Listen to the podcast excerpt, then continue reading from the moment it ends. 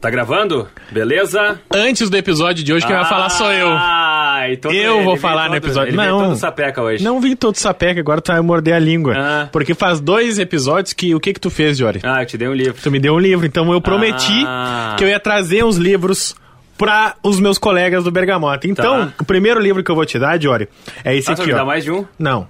Ah, bom, né? O primeiro livro que eu vou te dar. Quem sabe na tua Ah, vida eu no posso te futuro. dar mais, mas esse é o Perfeito. primeiro que eu estou te dando. Entendi. Tá? que é do meu amigo, meu colega João Abel, que trabalha lá no estado de São Paulo, que é o Bicha. Homofobia estrutural no Porra, futebol. cara, que Porque, legal, cara, velho. eu acho que falta muito a gente falar sobre homofobia no futebol. legal, velho. E a gente precisa falar sobre homofobia, questão LGBTQIA+, aqui no Bergamota Mecânica. E eu recomendo Sobre homossexualidade no futebol. Exatamente, sobre tudo isso, e acho que esse é um livro fundamental para Baca. falar sobre os quesitos de gênero no futebol masculino, porque no futebol feminino isso é muito mais bem resolvido. Esse livro do João Abel é uma aula. Cara, eu li ele numa sentada, eu li ele acho que em 24 horas. É muito bom, muito rápido, muito fácil de ler e é muito bacana. É um documento. Eu tô te dando o meu livro só para tu ter noção, eu vou comprar um novo porque eu preciso que as pessoas leiam esse livro. Então, Que massa, velho. Eu Obrigado. como sou amigo do João, vou mandar ali de novo um pedido pro João, vou pedir outro, e depois eu vou fazer uma dedicatória Por aí pra favor, ti deixa também. escrito um negocinho pra mim aqui. Vou deixar. Esse momento precisa ser E eternizado. pro Rodrigo Oliveira eu vou dar um livro que eu não sei se o Rodrigo Oliveira já tem ou já leu, mas que quando eu li eu, eu lembrei muito do Rodrigo Oliveira, que chama Eduardo Galeano, Fechado por Motivo de Futebol. Tu já leu esse livro, Rodrigo Não li. Oliveira?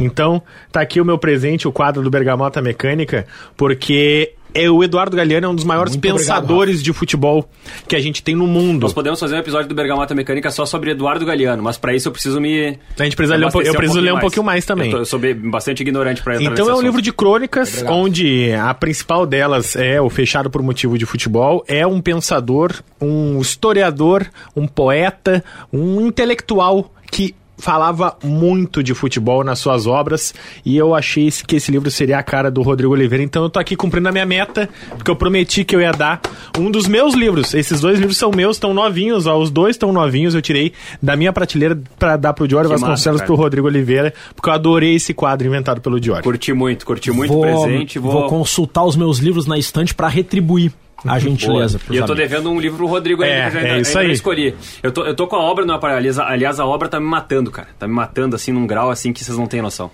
E, e eu, vou, eu vou ver o que, eu- o que eu consigo enxergar da prateleira lá das caixas que eu encaixotei tudo de novo. Eu Fiz uma mudança pra dentro da minha própria casa. E se eu achar alguma coisa que seja a cara do Rodrigo, eu vou trazer. Senão depois da obra eu prometo que eu trago alguma coisa pro Rodrigo aí.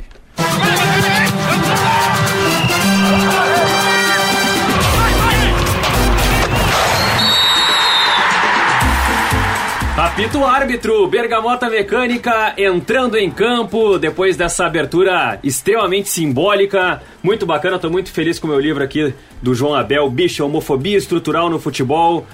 Que legal, cara. Vou, pá, vou ler já nesse final de semana aqui pra não perder tempo, pra já é, absorver o máximo possível desse conteúdo aqui que eu tenho certeza que vai enriquecer muito. Vou aprender muito com esse livro aqui. Muito obrigado mais uma vez pelo carinho, Rafael.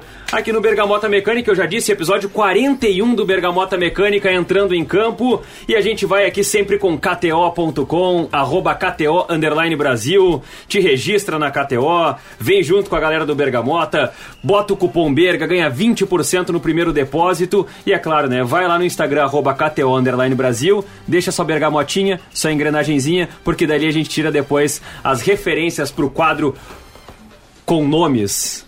Quadro com nomes, que é o quadro que a gente dá o salve aqui pra nossa audiência. E hoje a gente tá aqui, cara, pra fa- fazer um episódio que a gente tava há muito tempo, mas há muito tempo mesmo, pra fazer esse episódio. Um episódio que é um pouco mais pesado, um pouco mais denso, que exige um pouco mais de, de, de, de pesquisa.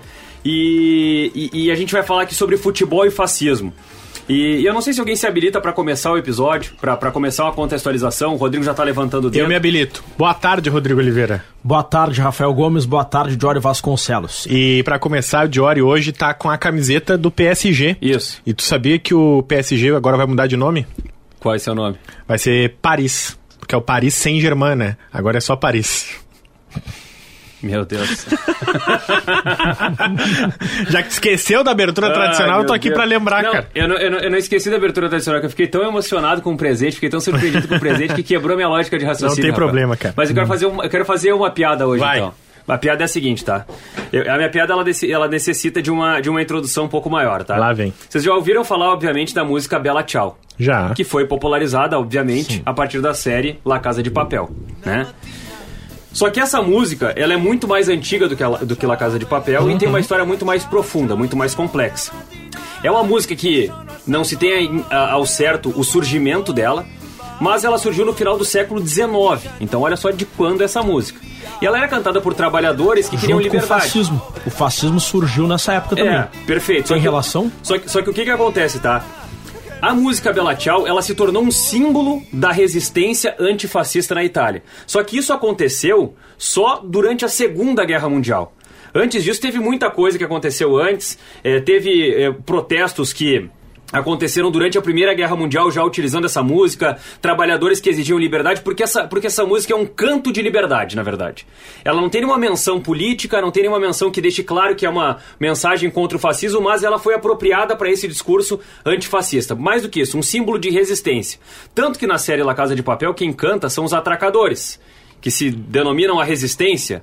Né, no, no momento Os assaltantes. fazem- os assal- os assaltantes, os assaltantes, exatamente. O professor e a sua turma, tá? Perfeito. Eles são o símbolo da resistência. Mas a gente está aqui para falar não só sobre fascismo, não só sobre resistência, mas sobre futebol. E obviamente que essa música foi parar nos estádios de futebol. Várias torcidas adaptaram essa música como cânticos. Olha só onde é que eu tô chegando. E aí eu pergunto para vocês: o clube que tem a música Bela Tchau como hino é um símbolo da resistência essa música. Qual a principal jogada desse clube? Chuveirinho. Boa! cara, era isso. Queria salientou muito É, resistência. é que se eu não salientasse, o cara não ia pescar, não ia entrar, meu. Então era isso. Ai, ai. O Alásio, que é provavelmente o clube mais associado ou identificado com o fascismo que existe no mundo, contratou na, na última janela o lateral albanês Euseid Rizai. Eu não sei se eu acertei a pronúncia, mas é, é um jogador albanês que naquela apresentação informal pro elenco, que o pessoal faz um discurso, tem que cantar uma música, ele cantou Bela Tchau. E o episódio vazou e os ultras da Lazio, ou seja, aquela ala ultra radical, começou a Sim. hostilizar o jogador, porque justamente por causa dessa história contada pelo Jory, que Bela Tchau é um hino da resistência antifascista. Antes de falar sobre futebol e fascismo, eu gostaria de rapidamente explicar e contextualizar o que é o fascismo. Ah, isso é maravilhoso, cara. Isso é maravilhoso, porque assim, existem vários livros que falam sobre o que é o fascismo. Só que vários livros que não são definitivos quanto a essa denominação, porque é uma coisa complexa. Talvez até hoje não se tenha uma explicação bem clara dos, do- do- das consequências do fascismo no, no- no mundo. Eu pesquisei em vários lugares para poder sintetizar uma explicação de o que é o fascismo.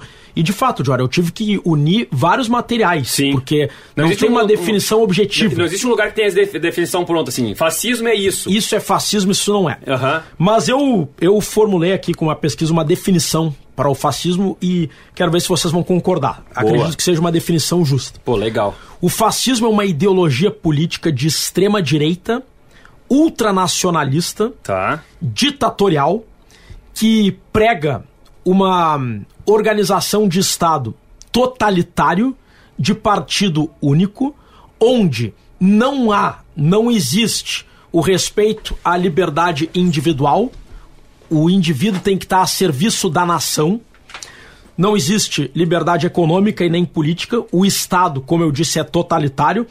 Mas além de tudo isso, tem uma outra característica. O fascismo prega uma supremacia natural de uma raça sobre outra ou sobre outras.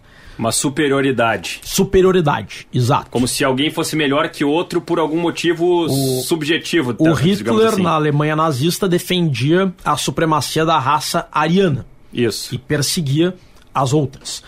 E hum, existem vários exemplos. Os principais são a Alemanha nazista do Hitler, a Itália fascista do Mussolini, Sim. Portugal na ditadura do Salazar, a ditadura de Francisco Franco na Espanha, todas elas com uma influência maior ou menor dessas ideias fascistas.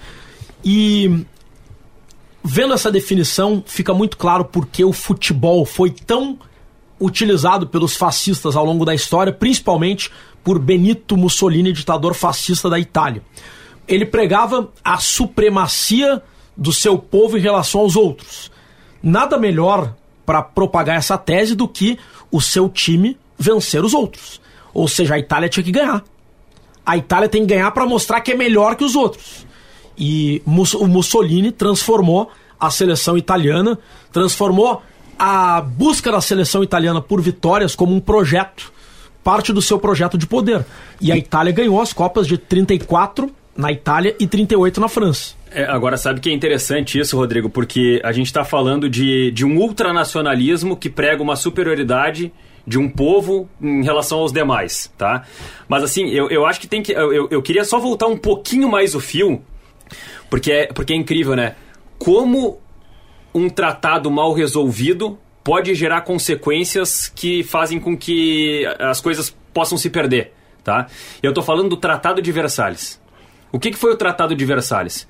Foi um tratado de paz feito depois da Primeira Guerra Mundial, em que a França, principalmente, é, assinou um tratado com a Alemanha para que a, a, a, houvesse algumas restrições em relação à Alemanha, porque a Alemanha foi derrotada. Só que assim, ó, eu, eu sempre digo assim: é melhor tu ter um inimigo verdadeiro do que um amigo falso. Então, assim, se tu assina um tratado de paz, ele tem que ser de paz. Tu não pode assinar um tratado de paz, Rodrigo, com o nariz meio torcido, porque não acaba bem. O que, que acontece a partir do Tratado de Versalhes? Todos esses ismos que a gente está falando, esse ultranacionalismo, nazismo, fascismo, eles afloram a partir dessa desse tratado mal resolvido, que foi o Tratado de Versalhes, e acabam desembocando em todas essas coisas ruins que a gente acabou uh, observando e culminando, obviamente, na Segunda Guerra Mundial. Quando eu estudei nazismo e fascismo no colégio, eu fiquei muito tempo me perguntando como o povo italiano, o povo alemão acreditou nessas Exatamente, ideias. Exatamente, cara. Não, o, o Holocausto foi uma das coisas mais cruéis da história da humanidade essa, essa, essa tese de que um povo seria superior ao outro, além de cruel, é uma tese que não faz sentido algum e eu ficava me perguntando como eles acreditaram nisso. E, obviamente, a gente. A gente faz julgamentos, não tem como não julgar o, os italianos e alemães daquela época, não tem como. Uhum. Né? E, e acho que quem participou disso deve ser julgado pela história. Mas, ao mesmo tempo, nós não podemos simplificar a questão simplesmente rotulando o pessoal daquela época como vilões. Uhum. Além disso, acho que a gente pode é, fazer isso, mas além disso, tem que se tentar entender como. Como chegou nesse ponto? Tiranos como Hitler e Mussolini conseguiram convencer massas daquelas ideias. Tinha uma estratégia de marketing, uhum. de manipulação, de lavagem cerebral, de propaganda, uma estratégia muito profissional. E o futebol fazia parte disso. Uhum. E era justamente sobre isso que ia falar. Não só que o futebol fazia parte, mas como é importante a gente contextualizar que o Benito Mussolini, ele é um dos maiores propagandistas da história nesse quesito de conseguir vender uma ideia tão absurda quanto o fascismo, e ele é o primeiro que a gente tem conhecimento público em larga escala a usar o futebol como extensão política. O Mussolini, lá em 1920, já estava fazendo ligações políticas através do futebol. O Mussolini tinha poder e foi ele quem profissionalizou a Federação Internacional de Futebol a ponto de, por exemplo, goleiro Abbiati, por exemplo, que a gente conhece recentemente, foi goleiro do Milan, da seleção uhum. da Itália, deu uma entrevista para o Corriere dello Sport dizendo Mussolini fez mais coisas boas do que ruins falando-se de futebol. Por não quê? é um exemplo isolado esse, né? Não, dizer, não né? é um exemplo isolado, a gente tem vários uh, exemplos de jogadores que conseguem, digamos assim, entre aspas, separar o Mussolini ditador, o, de, o Mussolini que matava e que tinha todas ideias fascistas e nojentas que a gente não quer propagar aqui, mas um cara que usou o futebol e a profissionalização do futebol também para estender o seu poder. Vamos lembrar ele é o responsável por profissionalizar o calcio na Itália. Ele é o responsável por colocar o Giorgio Vaccaro como presidente da Federação Italiana de Futebol por anos. Giorgio Vaccaro, general fascista, que era também ex-jogador e dirigente da Lazio, que é um dos clubes que tem mais ligações fascistas na sua história. Então, o Mussolini, com o tratado de 1926, que é a Carta de Viareggio, ele profissionaliza o futebol italiano, constrói estádios para vários clubes, investe dinheiro público e dinheiro do seu exército em times de futebol, exclui as pessoas que não são de descendência italiana ou os estrangeiros, imigrantes, negros, judeus, todos estes são excluídos do futebol para que a Itália seja, entre milhões de aspas, limpa, segundo ele, para que o fascismo tenha apenas as raças mais, digamos assim, superiores de acordo com esse pensamento retrógrado do, do Mussolini. Então é por isso que é impressionante como essa característica que o Rodrigo Oliveira disse, de propaganda, que ele traz unindo o futebol. O Mussolini, quando ele perde, ele tenta sediar a Copa de 30, e a gente já contou nesse episódio do Bergamota Mecânica da primeira, da primeira Copa do Mundo, quando ele perde o direito, ele tentou se candidatar, ele simplesmente não vem para a Copa de 30. Copa. A Itália e... desiste de disputar a Copa de 30. E aí, só a partir de 34, que é quando ele consegue sediar a sua própria Copa do Mundo, que é uma Copa do Mundo cheia cheia de relações escusas com Muitas. arbitragem, com jogadores. Com... Cara, ele ameaçava Ma os seus próprios antes jogadores. De chegar, antes de chegar na Copa de 34, Rafael, eu quero só pegar o fio um pouco antes da organização do, do Cáutio, tá? Porque, é, porque assim, ó, a, a Copa de 30 ela é a materialização do sucesso da estratégia do Mussolini. E tudo aquilo que ele fez antes é o, é o, é a o Copa caminho. de 34. Eu falei quanto? 30. Desculpa, 34. A Copa de 34 é a materialização do sucesso da estratégia dele. Isso, é a cereja do bolo. É a cereja do bolo. Deu certo, aqui eu, aqui eu conquistei. E aí, claro, ele ganha a Copa de 34, ele, ele ganha, né? Porque a Itália ganha, né? É ele que ganha. Ele ganha de Copa de 34. É ele que ganha. E depois em 38 a Itália ganha de novo. E isso daí acabou sendo fundamental para o papel do Mussolini na Segunda Guerra Mundial. Mas deixa eu só voltar um pouquinho antes dessa organização do, do, do porque é o Mussolini que estrutura aquilo que é uma primeira divisão do futebol italiano realmente nacional, porque o futebol italiano é um futebol extremamente regionalizado. E aí até aqui minha questão de curiosidade, eu fui estudar para esse episódio, eu fiquei impressionado com a participação do Mussolini Sim. na história do futebol Não, italiano. Ele, ele, ele aglutinou pequenas equipes para que elas formassem equipes maiores é, uh, uh, para que fosse para que o campeonato fosse mais forte. É. Para o campeonato. Por ele exemplo, cria a tá? primeira divisão, segunda divisão. Por exemplo, tá? Ascenso, o, descenso. O, o, ele muda os termos, né? Para trazer termos mais italianos. Uh, o cautio é um termo do, do, do Mussolini. Uh, o, o, treinador, agora não me lembro como é que se fala. Ele, todos os termos que a gente conhece como, como termos clássicos do futebol, eles são mudados ali, porque a Itália ainda vinha daquela época do latim, vinha de toda a colonização latina, então ela tinha. Uh, questões muito próximas da linguagem espanhola e portuguesa. E aí vem o Mussolini e para mostrar também a sua superioridade, a superioridade do seu povo, coloca termos italianos para gente falar de futebol. E o que, que ele queria nessa organização do campeonato italiano? O campeonato italiano era concentrado em pequenas regiões, principalmente no norte da Itália. Ele queria que o futebol italiano fosse espraiado pelo país uhum. inteiro para que a propaganda partidária dele, para que a propaganda política dele estivesse presente em todos os cantos do país. Isso. Então era essa basicamente a estratégia. Então o que, que ele fez?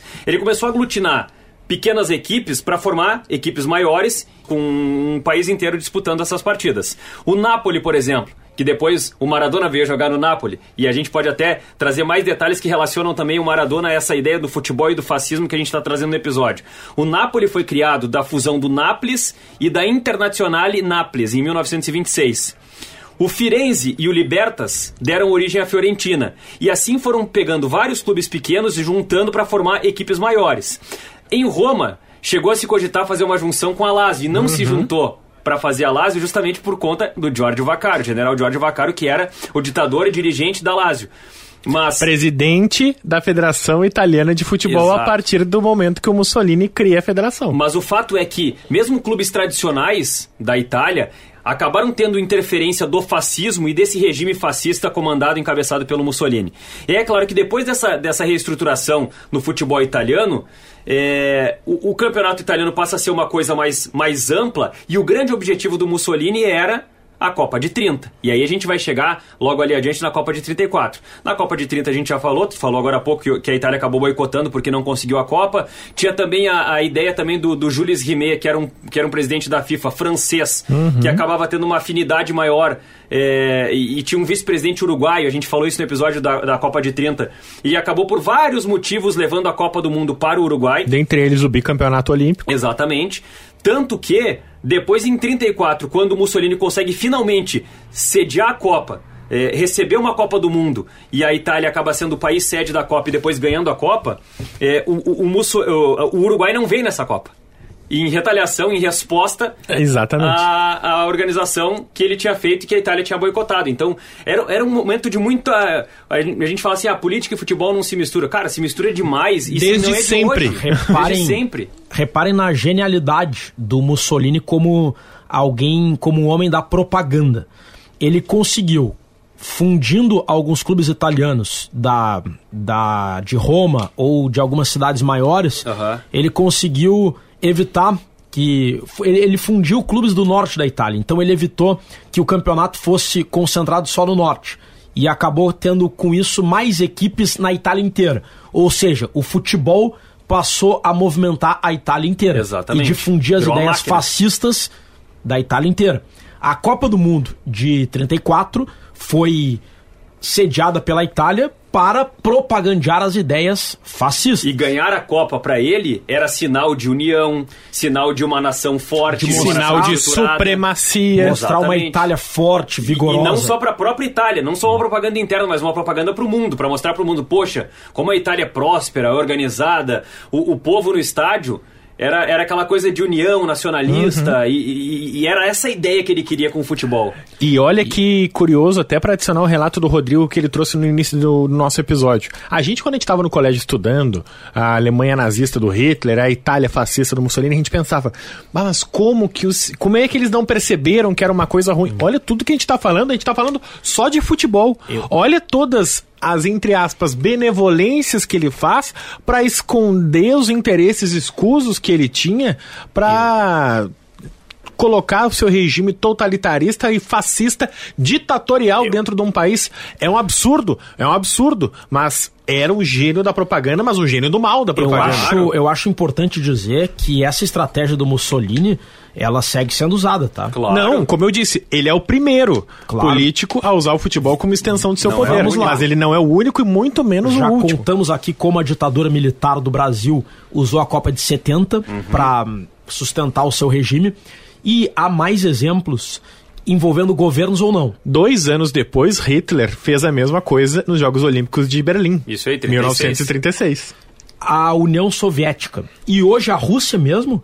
Ou vocês acham que esses escândalos de doping que fizeram a Rússia ser punida e ser proibida de ser chamada de Rússia nas Olimpíadas foram por quê? Foram também por conta de uma estratégia governamental de mostrar uma Rússia forte nas competições esportivas. E tem mais. Normalmente, ditadura é uma coisa ruim, é encarada, felizmente, como uma coisa ruim. Futebol é encarado como uma coisa boa. Claro. Quando tu coloca o futebol em cima de uma ditadura, o povo esquece da ditadura e fica só com futebol. É Pão e circo. Um, é como se tu pegasse uma coisa, uma coisa ruim e empacotasse ela com um pacotinho bonitinho. É. Nessa semana, o governo da Arábia Saudita comprou o Newcastle United da Inglaterra repercutiu muito. Sim. Mas para a história, para os próximos, para as próximas temporadas vai ficar como o Newcastle. A torcida do Newcastle vai gostar, porque vai entrar dinheiro a rodo e é uma e maneira de esse dinheiro? é uma maneira que as ditaduras têm claro. de suavizar a sua imagem. O governo do Catar, por exemplo, é uma ditadura. Isso. É uma ditadura. Uma história até bem curiosa, um parêntese. Em 1996, o ditador, o então ditador do Catar, resolveu fazer uma viagem para a Suíça. O filho dele aproveitou e deu um golpe no próprio pai. E aí depôs o pai e assumiu a ditadura do Catar, que segue até hoje. E ditadura é algo ruim. Só que o Catar vai sediar a Copa do Mundo. O Catar sediou e vai sediar de novo o Mundial de Clubes. Ou seja, o Catar entra na mídia mundial com uma com uma agenda positiva ligada a eventos esportivos. Os Emirados Árabes também têm um governo ditatorial e, e um dos sheiks lá é dono do Manchester City. Mas é, olha como é genial o tal do Benito Mussolini. Ah, a raça italiana é a mais forte, ela é a suprema, ela é superior, ela é mais inteligente. Aí chega a Copa de 34, o que, que ele faz? Avisa o seu treinador, Vittorio Pozzo, para ir pesquisar na América do Sul atletas descendentes de família italiana para convocar. Uhum. Porque aí serve, né? Porque aí o brasileiro e os argentinos que podem ser convocados na hora de mostrar que tem descendência italiana e podem ajudar a Itália a conquistar um título mundial, aí serve. Aí, cara, deixa eu pegar aqui rapidinho a lista. Porque o Anfilógeno Guarizi, brasileiro, mais conhecido como Filó, jogador do Corinthians e jogador do Santos, Luiz Monte, Raimundo Orsi, Henrique Guaita e o Atílio de Maria. Todos eles estrangeiros, quatro argentinos e um brasileiro, convocados por Vitório Pozzo para a Copa do Mundo de 34 para mostrar que a Itália era superior. Na hora de de organizar a sua federação internacional, de organizar o cálcio, de dizer que negro não pode jogar, de dizer que homossexual não pode jogar, de dizer que judeu não pode jogar, de dizer que todo mundo que não tivesse uma uh, raiz italiana, todo mundo que não fosse realmente um, um italiano de origem, não podia jogar a federação, o campeonato italiano. Mas aí na hora de jogar a Copa de 34 para vencer todo mundo e se mostrar superior, aí pode ter um brasileiro e quatro argentinos. Ah, faça-me o favor, Benito Mussolini. É, agora eu vou dizer para vocês aqui, ó. Esse senhor citado pelo Rafael Gomes, Vitório Pozo, é. é uma figura desconhecida do futebol, poucas pessoas sabem quem ele é. E se ele não fosse fascista, ele seria exaltado hoje. Porque ele é o único treinador da história que ganhou duas Copas do Mundo. Ninguém conseguiu isso. Ele conseguiu. Só que o fascismo era popular na Itália naquela época. Depois da Segunda Guerra Mundial, o fascismo, felizmente, passou a ser algo extremamente impopular. E o Vittorio Pozzo, por ser associado ao fascismo, ele acabou tendo rejeição e até uma certa indiferença. Sim. E eu noto, eu, eu já fui para a Itália e para a Alemanha. E conversava sobre isso com um amigo meu que morava na Alemanha quando eu fui para lá. E eu perguntei para ele como ele percebia que o passado nazista era encarado pelos alemães. E ele dizia que ele entende que o tema é um pouco tabu, uhum. que os alemães sentem um certo constrangimento e vergonha de tudo que aconteceu naquele país, chancelado pelo então Estado alemão. Né? E, e a mesma coisa na Itália. Então, figu uma figura como Vitório Pozzo, que tem um feito extraordinário, acaba sendo desprezado. E dentro das coisas que o Mussolini fez na Copa de 34, o Rafael falou antes das coisas escusas que aconteceram. Agora, a coisa mais que mais me chamou a atenção foi a própria ameaça aos jogadores da seleção italiana. E tem a frase famosa, né? Vincere ou morire que ele mandava um telegrama para os jogadores, que é basicamente isso. É, essa história hoje que a gente brinca, ah, vamos dar a vida em é. campo, era literal era assim, ó, com o Mussolini. Ele não chegou, não chegou a dizer assim, eu vou matar vocês, mas ele chegou para os jogadores e dizia assim, botava, mandava o telegrama, é vencer ou morrer. Só que daí o que, que aconteceu? Final da Copa de 34, é, é, ou, ou, ou foi final da Copa de 38 isso, cara? Do, do Vencer ou Morrer. 38. 38? 38 Vencer né? ou Morrer foi 38. Vencer ou Morrer foi 38, né? Vencer ou Morrer foi 38. E aí, o que que acontece? O Antal Zabo, que era o goleiro da Hungria, ele perdeu a final da Copa de 38 para a Itália. A Copa de 38 foi na França. Nós estávamos falando da Copa de 34 que foi na Itália e a Copa de 38 que foi na França, que também foi vencida pela Itália, que também tinha a, a pressão do, do Mussolini para que a Itália vencesse mais uma vez a competição.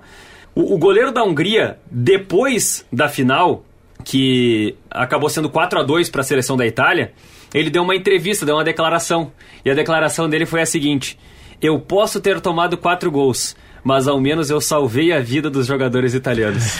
Sabe que na semifinal de 34, Itália e Áustria, tem um relato também, que se não me engano eu li na Gazeta dello Sport, que o Vaccaro, esse que a gente citou tantas vezes, o presidente da Federação Internacional da Itália, uh, dirigente da Lazio, general fascista, desce pro, pro intervalo do jogo, quando tá um a um, se não me falha a memória, para conversar com o Pozo, Vitório Pozo, treinador da seleção uhum. da Itália. E aí ele fala a seguinte frase: Senhor Pozo, Mussolini mandou lhe dizer um recado. Que você, em caso da vitória, é o único responsável. Mas Deus lhe ajude se falhar. Cara, imagina Cara. essa ameaça no intervalo da Imagina, partida. E o pessoal hoje acha ficar assustado quando a Gaviões da Fiel vai no CT do Corinthians dizer que é ou é nada. pelo amor ou pelo terror. É. Não. Cara, as coisas que o Mussolini fez com o futebol italiano são inacreditáveis. Vamos, Eu, já eu fiquei citou. espantado. Eu, eu, tu falou agora há pouco, Rafael. Eu fiquei com a mesma impressão que tu relatou. Cara, e quanto mais cara- A importância do Mussolini, importância não no sentido positivo, no sentido influência. de influência. Isso, influência. A influência do Mussolini para o desenvolvimento, para a né? história do futebol italiano é, é algo incrível, né? É. ah, Copa de 38, estreia. Copa na França. Estreia com a atual campeã, que era a antiga regra que a gente tinha em Copas do Mundo, onde o último campeão estreava contra o país sede. O que que acontece? A Itália vai jogar contra a França, o uniforme da França é azul. E aí, qual foi a grande ideia que o seu queridíssimo Mussolini vem com para mostrar o quanto aquela seleção lhe representava dentro de campo? Jogar Ele de pede que a seleção, conhecida como a Esquadra Azurra, jogue de preto.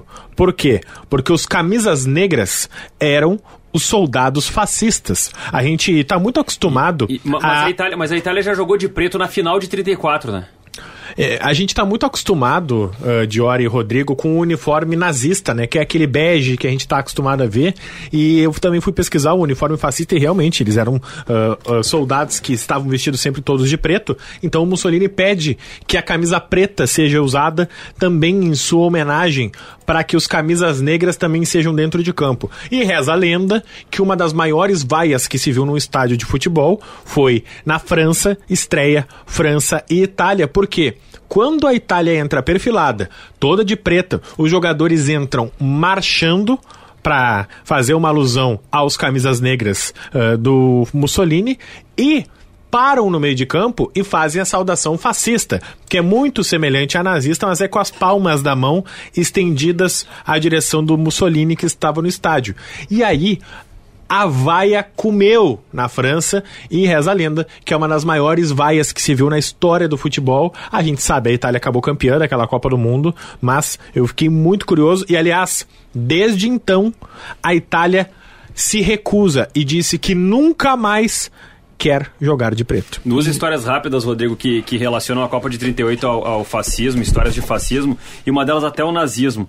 É, uma delas é a seguinte: em 38, a, a, a Espanha acabou entrando para a história como o primeiro país a ficar de, fora de uma Copa por causa de uma guerra, que foi a Guerra Civil Espanhola, que até o Rodrigo citou há pouco, né? O, o, o general Franco, né? É, a gente fala no episódio do futebol É, basco, né? E no, no- acho que no episódio do, do próprio Barcelona também eh, ele é, ele é citado.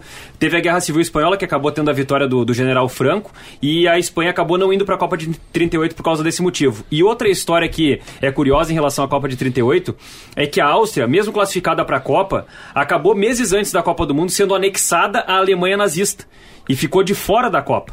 E, e- e a Alemanha, que na, na Copa do Mundo de 38, usava um uniforme que tinha uma águia com uma suástica no peito, e a bandeira da Alemanha, se a gente procurar na- na- nas- nos enfrentamentos da Copa do Mundo de 38, era a bandeira do Partido Nazista.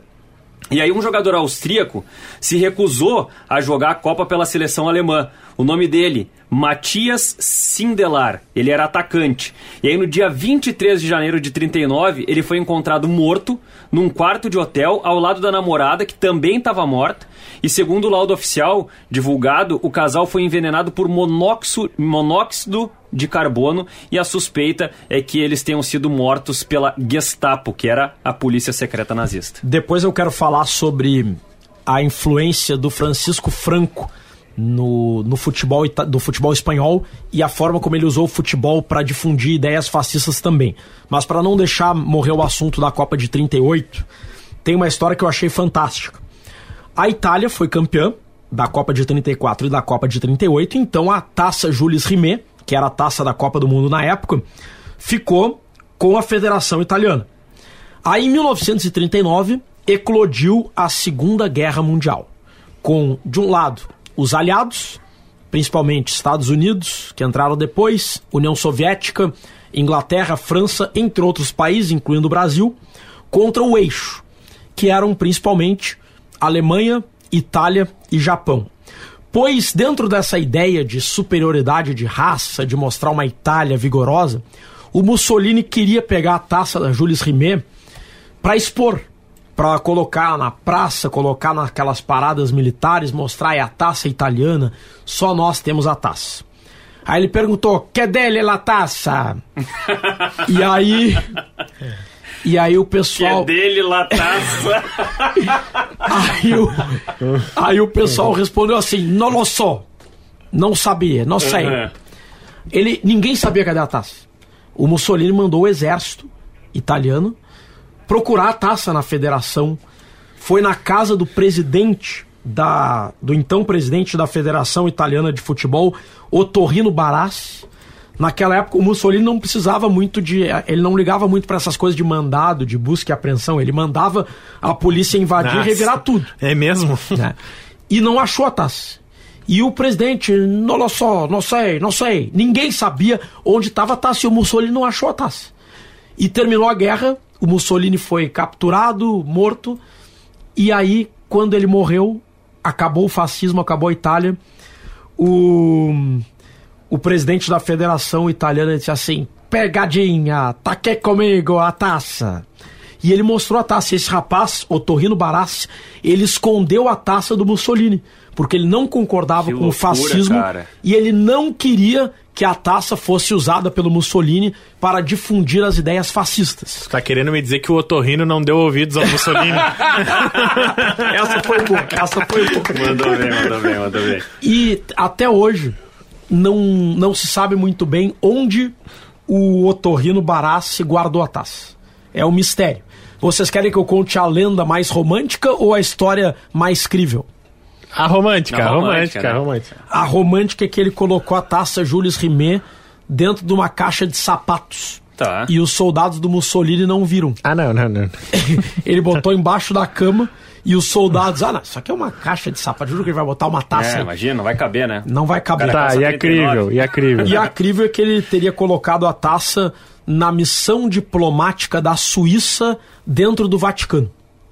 Poxa, Que seria provavelmente o lugar mais seguro possível. É. Porque faz sentido. a Europa na Segunda Guerra, como o próprio nome diz, estava em guerra total.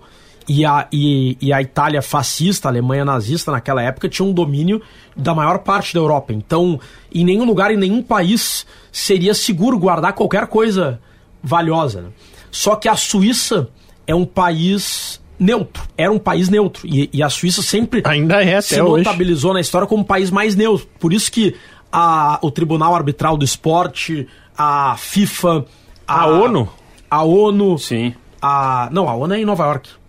Mas tem uma sede da ONU na Suíça. Bom, a Suíça é um país neutro que todo mundo é amigo. Então, tu invadir a embaixada da Suíça é uma coisa delicada. Não se invade país neutro em momento de guerra. É um crime de guerra. E o Vaticano, pô, é a sede do Papa, né? É. Mesmo o Mussolini não iria invadir o Vaticano assim do nada, né? Então, ele teria guardado a taça Jules Rimet numa, eu não sei se o nome correto é embaixada, mas num, numa, num local, numa sala da missão diplomática Uma da Suíça segura. no Vaticano. Uma sala segura. E ali a taça ficou protegida e não foi raptada pelo Mussolini. Bom, até aqui eu acho que a gente já pode, eh, obviamente, né, tratar que a, a Itália é o, é o berço do fascismo no futebol, porque é o berço do fascismo, obviamente, então uma coisa puxa a outra. O futebol foi usado pelos fascistas na Itália para propagandear as ideias de governo. E é claro que a Copa de 34 e a Copa de 38 são é, o, o ápice disso, são, são o ponto alto. E tanto que na, na Copa de 34, voltando um pouquinho na Copa de 34, é, dos oito estádios utilizados para a Copa do Mundo, cinco estádios traziam no nome símbolos do regime fascista.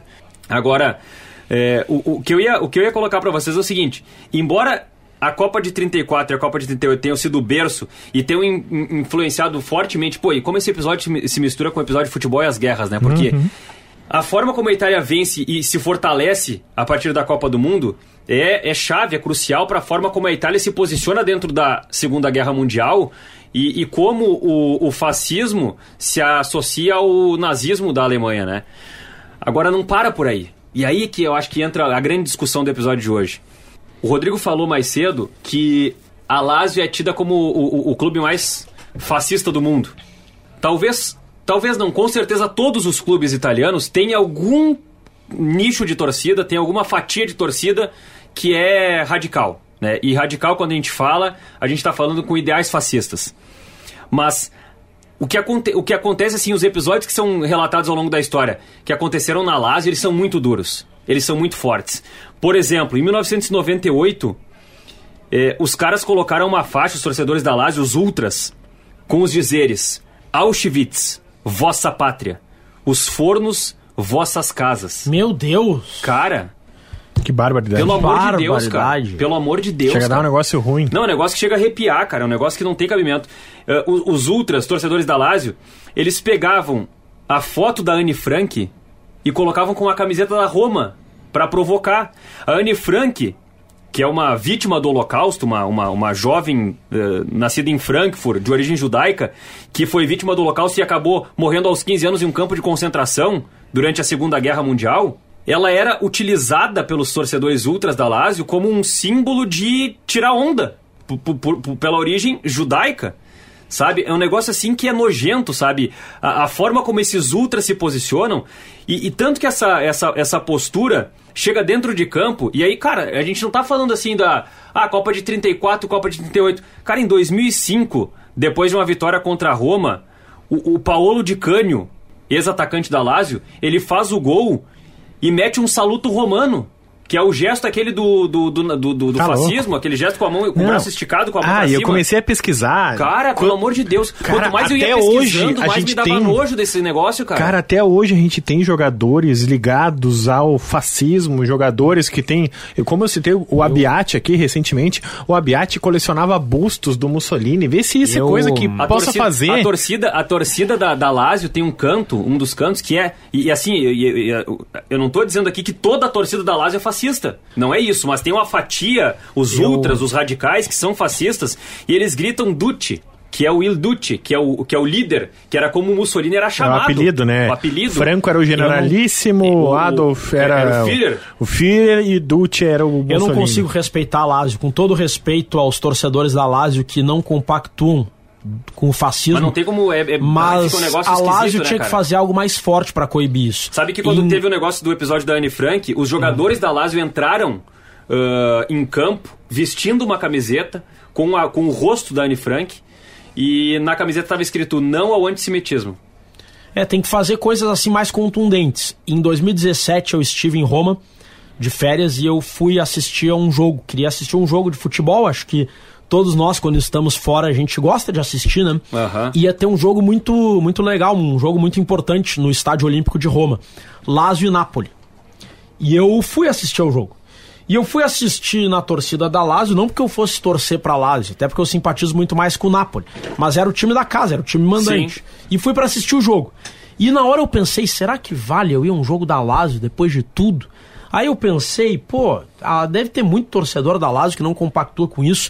Os clubes brasileiros também não aceitavam negros no início, a gente já Isso. falou sobre isso. E, e não, vamos julgar as não torcidas não de agora, que, né? Não quer dizer que a gente tenha que cancelar esses clubes pro resto da história por causa disso no passado, entendeu? Exato, até porque a, a- enfim, são anos de escravidão, a discriminação existe ainda e, Não, não, e já não, foi muito maior. E, e até pra não, não- não- que as pessoas possam me ouvir aqui no episódio, Rodrigo, com bons ouvidos, né? Eu não tô passando pano aqui. De- Não, não. Não. é isso. Os racistas e fascistas têm que serem punidos e, e têm que ser condenados à lata do lixo da história. O que eu sou contra é condenar quem não compactua com isso. Mas no Perfeito. caso da Lazio é um caso específico, porque nesse jogo que eu fui, Lazio e Napoli, toda vez que o zagueiro senegalês Kalidou Koulibaly, que até hoje está no Napoli, tocava na bola, a torcida começava a imitar macaco. E eu fiquei pasmo. Fiquei triste, chateado. Estragou meu passeio. E era natural. E não se fez nada. O jogo não parou, o árbitro não parou o jogo, o Koulibaly agiu como se nada tivesse acontecido e não tô criticando ele, né? Tipo, é, em outros casos já houve é, reações mais fortes. Mas, enfim, depois de tudo que a Lazio já teve na história de associação com o fascismo, eu vou lá, assisto a um jogo E deles e acontece acontece isso. isso. É. Não tem como gostar desse gente, time. A gente precisa fazer em algum momento, assim, um, um episódio sobre racismo no, no futebol também, né? Também acho. E, porque, assim, ó, se a gente for pegar o, raci a- a- o, o, o combate, assim, ao racismo mais fortemente, ele é alguma coisa recente, assim, né? A Lazio foi ter seu primeiro jogador negro nos anos 90. Exatamente. Eu quero compartilhar aqui um livro e um documentário. Eu não tive tempo de ler e de assistir, porque não deve ser fácil de, de adquirir, mas as sinopses me interessaram muito. O livro é Futebol e Fascismo, de Cristóbal Villa-Lobos Salas, da Espanha. Ele conta, por exemplo, que a seleção portuguesa, na época da ditadura fascista de Portugal, do Antônio Salazar, e a seleção da Espanha, na época do ditador fascista Francisco Franco, essas seleções faziam jogos entre si para difundir os seus países pela Europa, pelo mundo, e fazer com que os governos totalitários desses países fosse aceito pela comunidade internacional, porque tinha recém acabado a Guerra Civil Espanhola, que foi vencida pelo, pelas tropas do Franco, e havia dificuldade na comunidade internacional de reconhecer aquele governo ditatorial. E o Franco usou o futebol para fazer o seu regime ser mais aceito. E o documentário é o documentário cujo título é O Madrid Real A Lenda Negra da Glória Branca, de autoria de Carles Torres. Nesse documentário, ele diz que, em resumo, ele defende a tese que se não fosse pela ditadura franquista, o Real Madrid seria um time modesto. Que o Real Madrid só é o gigante que é hoje por causa da ditadura fascista do Franco. É verdade. Essa tese gera às vezes um pouco de polêmica, há quem diga não, poder, teria sido mais difícil. Sim. Mas o fato é que é inegável que os títulos do Real Madrid surgem na época da ditadura do Franco. O presidente do Real Madrid que assumiu foi Santiago Bernabéu, que até hoje dá nome ao Tentou estádio. contratar o Pelé e não conseguiu. Conseguimos falar do Pelé. O Santiago Bernabéu era soldado do exército do Franco e o, o, o, o Franco ajudou deu dinheiro pra ele, público para ele construir o Santiago Bernabéu, deu isenção fiscal, deu terreno. Dizem que deu uma ajudinha com as arbitragens. O fato é que o Real Madrid era um símbolo da ditadura franquista. E o Real Madrid se tornou um time poderoso na época do Franco caiu a ditadura e o Real Madrid seguiu. E a gente já falou aqui sobre o Barcelona, que o Barcelona era um símbolo da resistência à ditadura do Franco. Mas é mais um exemplo de futebol sendo usado pelo fascismo. É, eu fiquei com vontade de comprar o livro, eu não sei se vocês já leram O que é Fascismo do George Orwell. Não. Fiquei com vontade de comprar esse livro aí, eu tava pesquisando sobre o episódio e, e apareceu aí nas, nas minhas pesquisas. Não, e, e esse episódio ele pode gerar tantos subepisódios que a gente pode falar, desde a ditadura de Salazar, foi influência lá em Portugal, o Francisco Franco, generalíssimo, que a gente já falou brevemente ali no, no futebol basco, e toda essa treta envolvendo o Real Madrid, nazismo e o futebol, que a gente É. também já pincelou aqui no episódio do Shakhtar Donetsk, E a gente fala brevemente.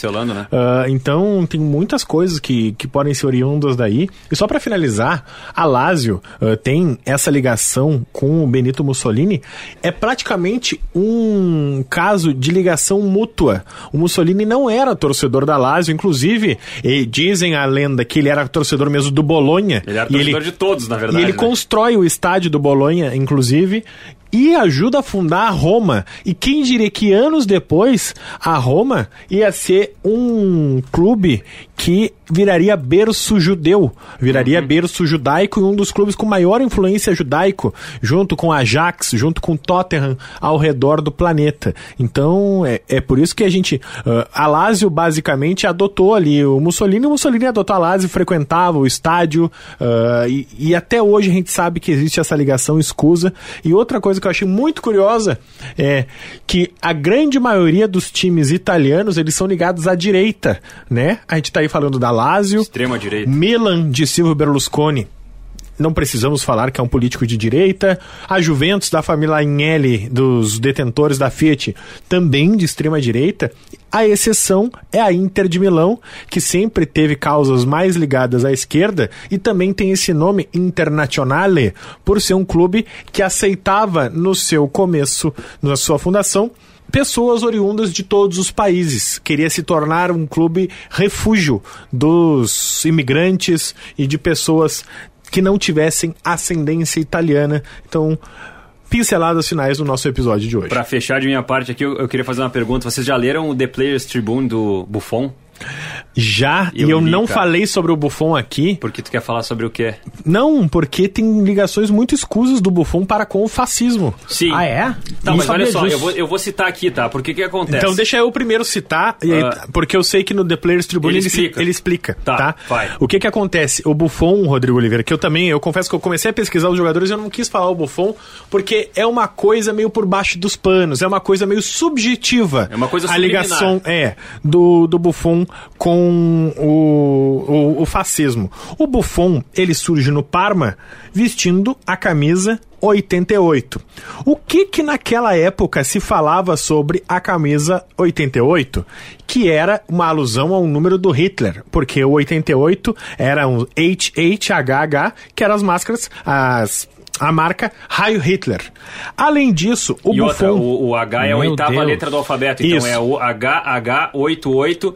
É eu que ele- falei, meu Deus, não não passando pano e não, Não, e não que- menosprezando. o que- Eu falei, é, pasmo com a possibilidade de um jogador, de um jogador que eu sempre admirei, É, usar é, o número pra isso. Mas Mas eu fui pesquisar a a, história a dele, explicação a dele é que, número um, ele não sabia, dentre tantas coisas. Eu fui, inclusive, aliás, ouçam um podcast de Surda, que são dois jornalistas, se não me falha a minha memória, pesquisadores, eles contam bastante a história do Buffon.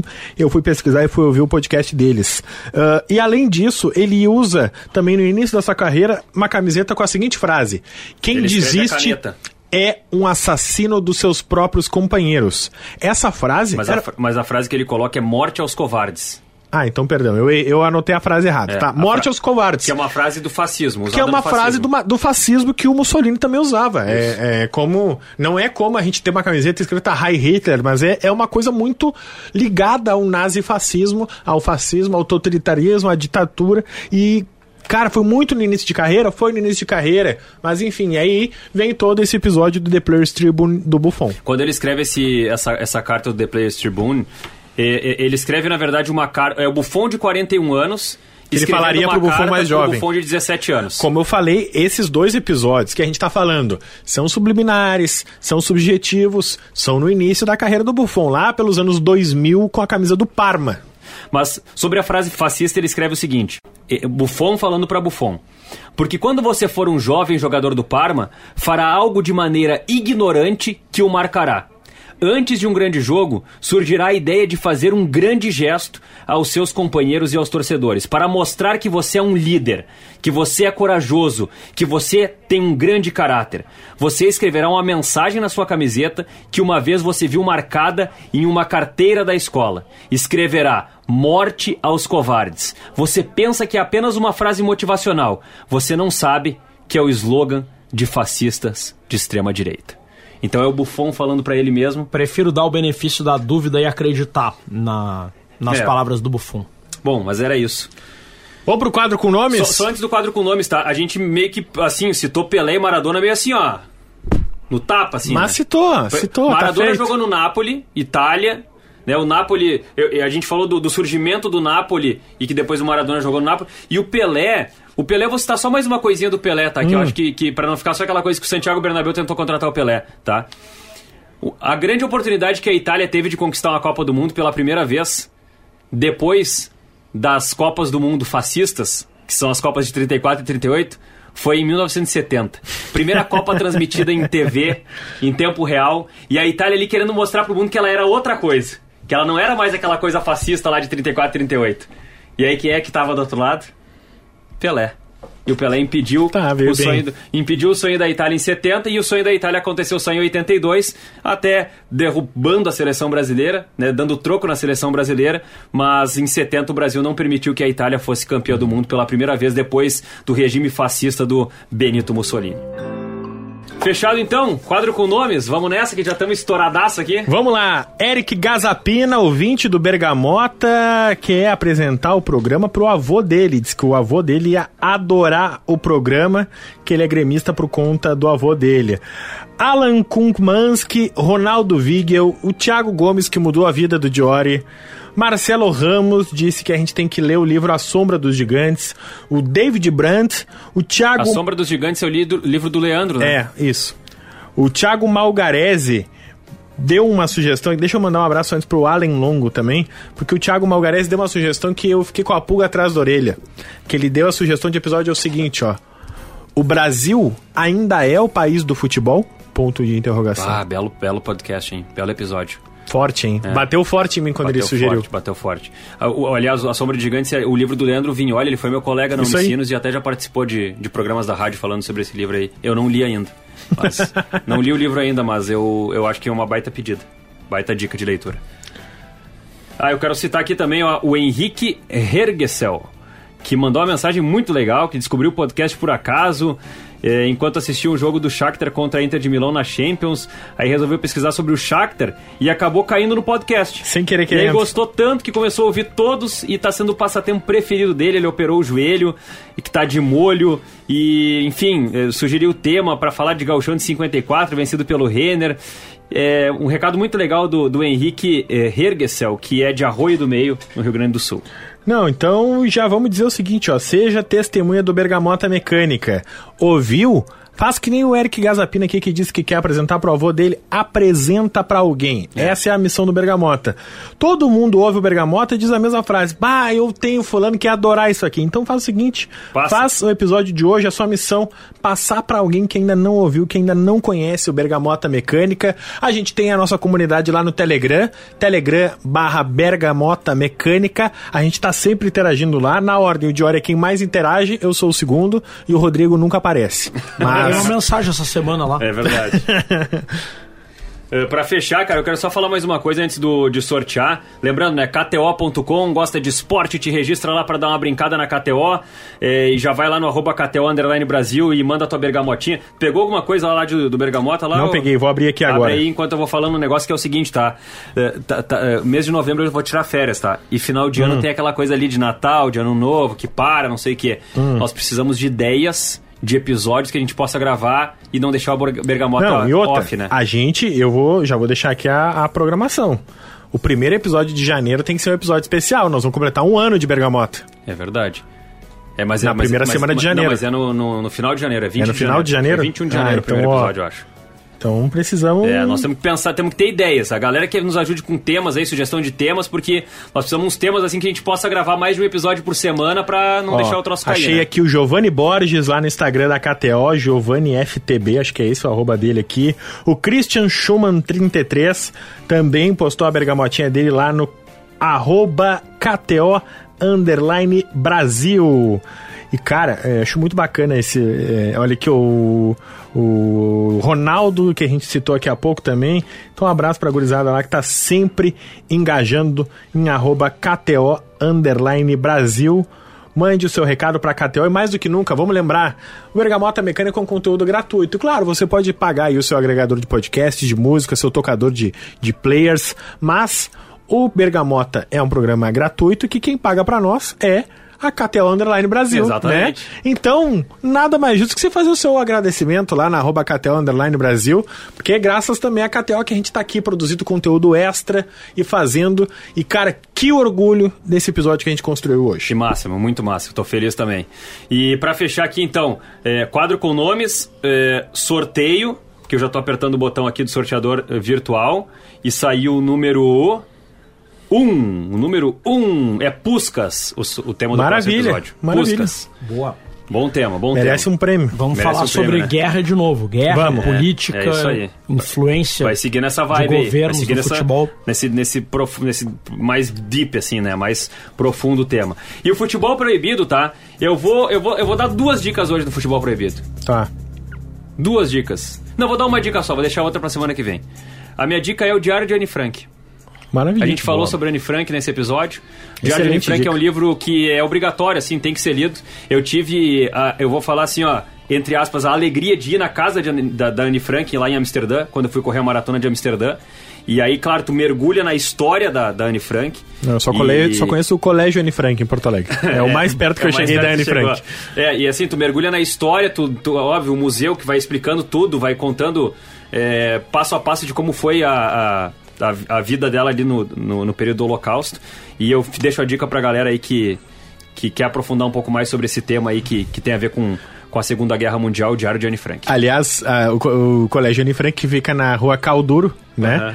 E aí, cara, eu morei ali na minha adolescência. Aí um dia os, os, a gurizadinha saiu do colégio, eu passei ali e vi a gurizadinha, um na cacunda do outro, um gurizinho em cima do outro, com o liquid paper, o branquinho ali, Aham, sabe? O Errorex. O Errorex. E o que, que eles estão fazendo na rua Calduro? Eles estão fechando o C e colocando um pauzinho. Deus Aí céu. ficou rua Pau Duro.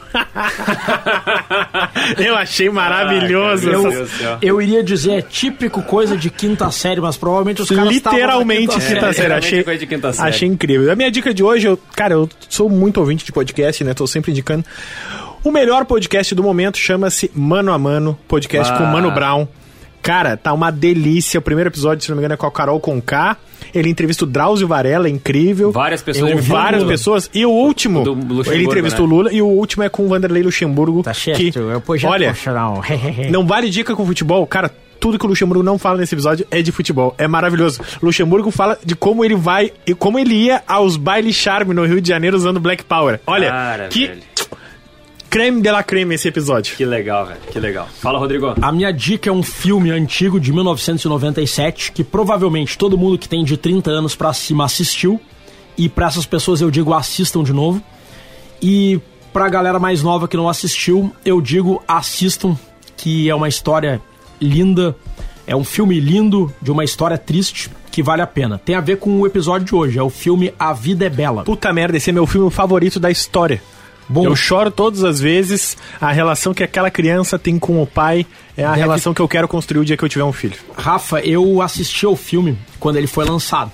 E esse, filme, atualmente não tem nenhuma plataforma. É mesmo? É, acho que só tem pagando. Eu não sei, eu tenho HBO, Netflix, Globo, não tem, não achei. Bom, achou? o, o filme A Vida é Bela, ele fala da história de um pai italiano que é judeu e é feito prisioneiro num campo de concentração junto com seu filho Josué. E ele, com uma presença de espírito muito grande, Roberto Benini, que ganhou o Oscar graças a esse filme. ganhou, esse filme ganhou o Oscar de melhor filme estrangeiro, ganhando de Central do Brasil, no Oscar de 1999. Merecidíssimo, tá? Com Merecido, todo respeito. Que merecido. baita filme que é. E, E- ele, e ele chamando a mulher dele Principesa! Pra- Acho maravilhoso. É um filme italiano e para proteger o filho Josué dos horrores do campo de concentração, ele cria uma fantasia de que eles estão na verdade participando de uma brincadeira. E para fazer o menino cumprir as regras, ele diz que é parte do jogo que quem somar mil pontos ganha, um, tanque, de, guerra. verdade. E a forma como ele consegue proteger o menino É incrível, incrível. do ah, eu momento mais horroroso. E eu tô dando essa dica, Rafa e Jory, porque eu assisti ao filme, só que eu era criança. Eu não tinha ainda maturidade pra entender É. o que tava por trás. Depois que eu vi o filme, depois de velho, eu me emocionei. E quero dar essa dica Eu, pra todo choro mundo. toda vez. Nossa, que di- eu, eu quero ver esse filme agora. Por favor, você que tá nos escutando, diz onde é que eu assisto esse filme.